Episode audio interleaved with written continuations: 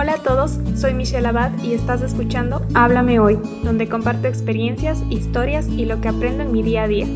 Espero de todo corazón que podamos ayudarnos a crecer espiritualmente.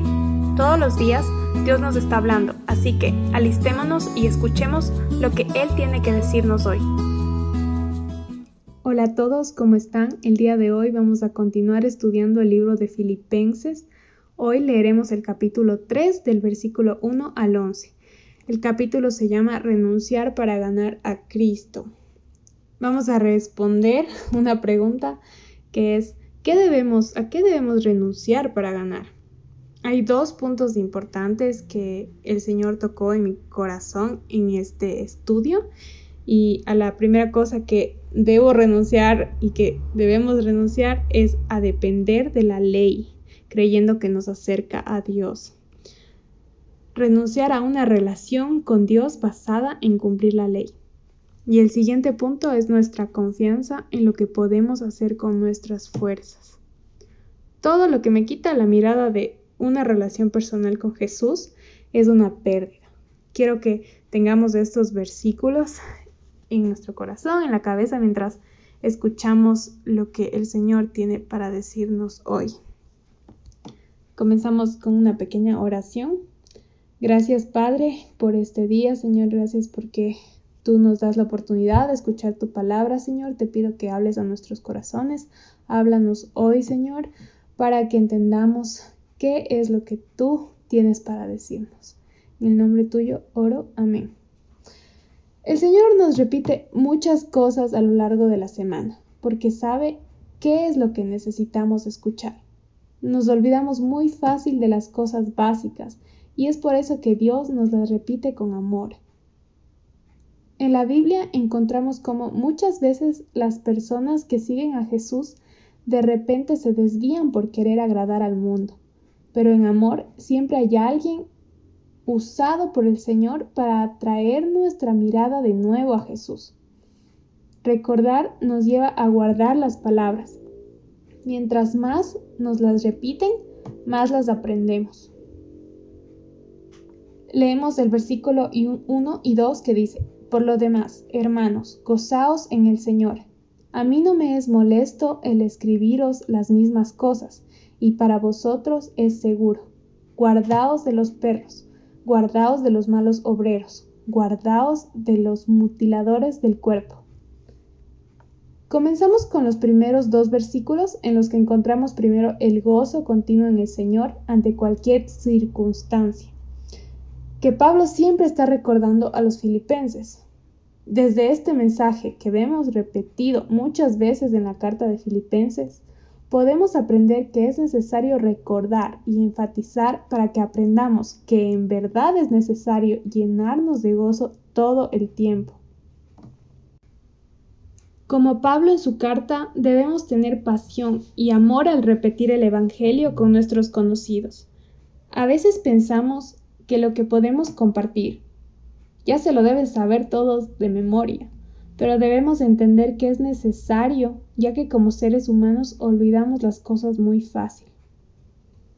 Cuando Pablo nos habla de cuidarnos de los perros, se refiere a las personas que estaban influenciadas por el legalismo. Sabemos que no podemos cumplir con la ley, es por eso que Jesús dio su vida por nosotros. Cuando nos desviamos de su gracia, empezamos a cargar un peso que no podemos sostener y terminamos en el piso dándonos cuenta que agradar a la ley es imposible. Debemos dejar la religiosidad y conocer realmente a Jesús. Nuestra propia religiosidad no solo nos aleja del verdadero Evangelio, sino también que puede arrastrar a más personas a que sus intentos por llegar a conocer a Dios y ver que no lo logran no escuchen el verdadero Evangelio de la Gracia. Es muy fuerte leer cómo se refiere a ellos como malos obreros, porque humanamente cuando nos centramos en las obras creemos que estamos haciendo bien, pero aquí vemos que la intención de nuestro corazón es lo que verdaderamente importa. Y no solo eso, sino que muchos agregan normas y leyes que ni siquiera son bíblicas. Lo que predican termina siendo normas creadas por su propia visión humana sobre lo que les agrada, les gusta o no, les parece bien o no. En este contexto, los legalistas ponían como prioridad y primer paso realizar la circuncisión para poder ser cristianos. Para ellos había un paso antes que debía cumplirse para que las personas disfruten del Evangelio. Continuamos leyendo del versículo 3 al 6. Porque nosotros somos la circuncisión, los que en espíritu servimos a Dios y nos gloriamos en Cristo Jesús no teniendo confianza en la carne. Aunque yo tengo también de qué confiar en la carne, si alguno piensa que tiene de qué confiar en la carne, yo más. Circuncidados al octavo día del linaje de Israel, de la tribu de Benjamín, hebreo de hebreos, en cuanto a la ley, fariseo, en cuanto a celo, perseguidor de la iglesia, en cuanto a la justicia que es en la ley, irreprensible. Es el Espíritu lo que nos lleva a agradar a Dios de verdad. Nos llenamos de gozo y glorificamos a Dios cuando dependemos de lo que Él hace en nuestra vida y no de lo que nosotros podemos hacer en nuestras fuerzas. Por eso la gloria se lleva a Cristo y no nosotros. Todos los días hay mensajes en redes sociales y de personas cercanas que te dicen, tú puedes lograrlo, solo te necesitas a ti, confía en ti, lograrás lo que quieras, tienes lo que se necesita, y muchos otros mensajes más.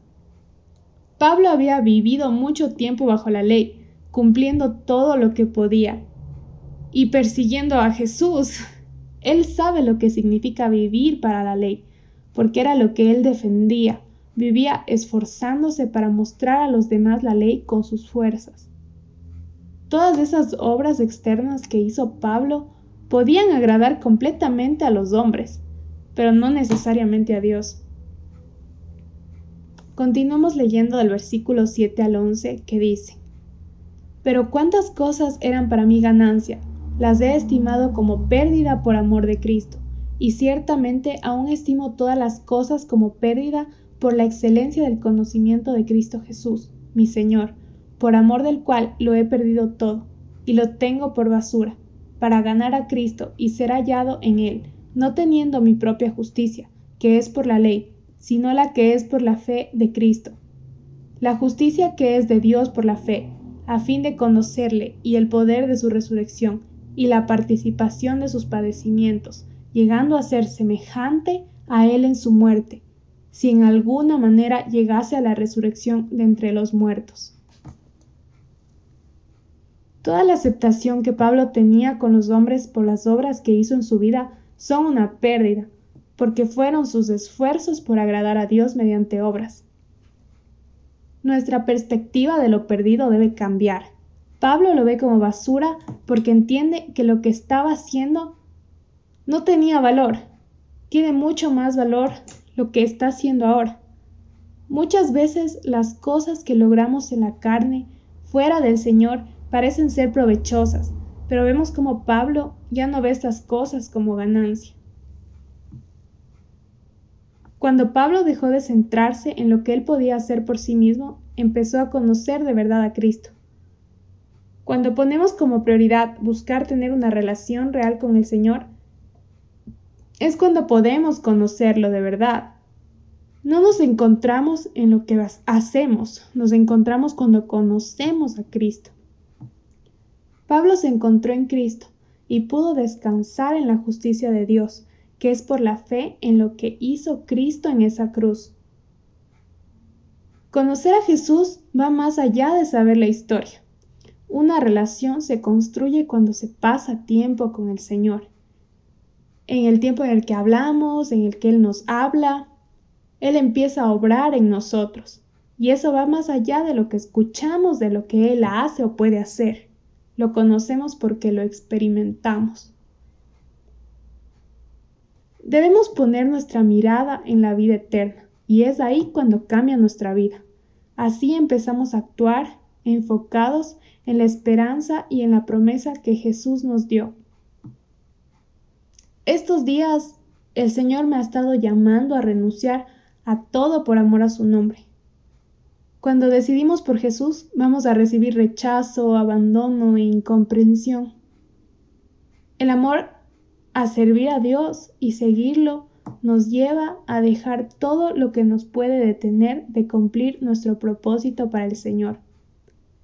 Ya no buscamos ser aceptados por los demás, buscamos ser movidos para que muchas personas lleguen a Cristo y experimenten lo que Jesús puede hacer en sus vidas, tal y como lo ha hecho en nosotros.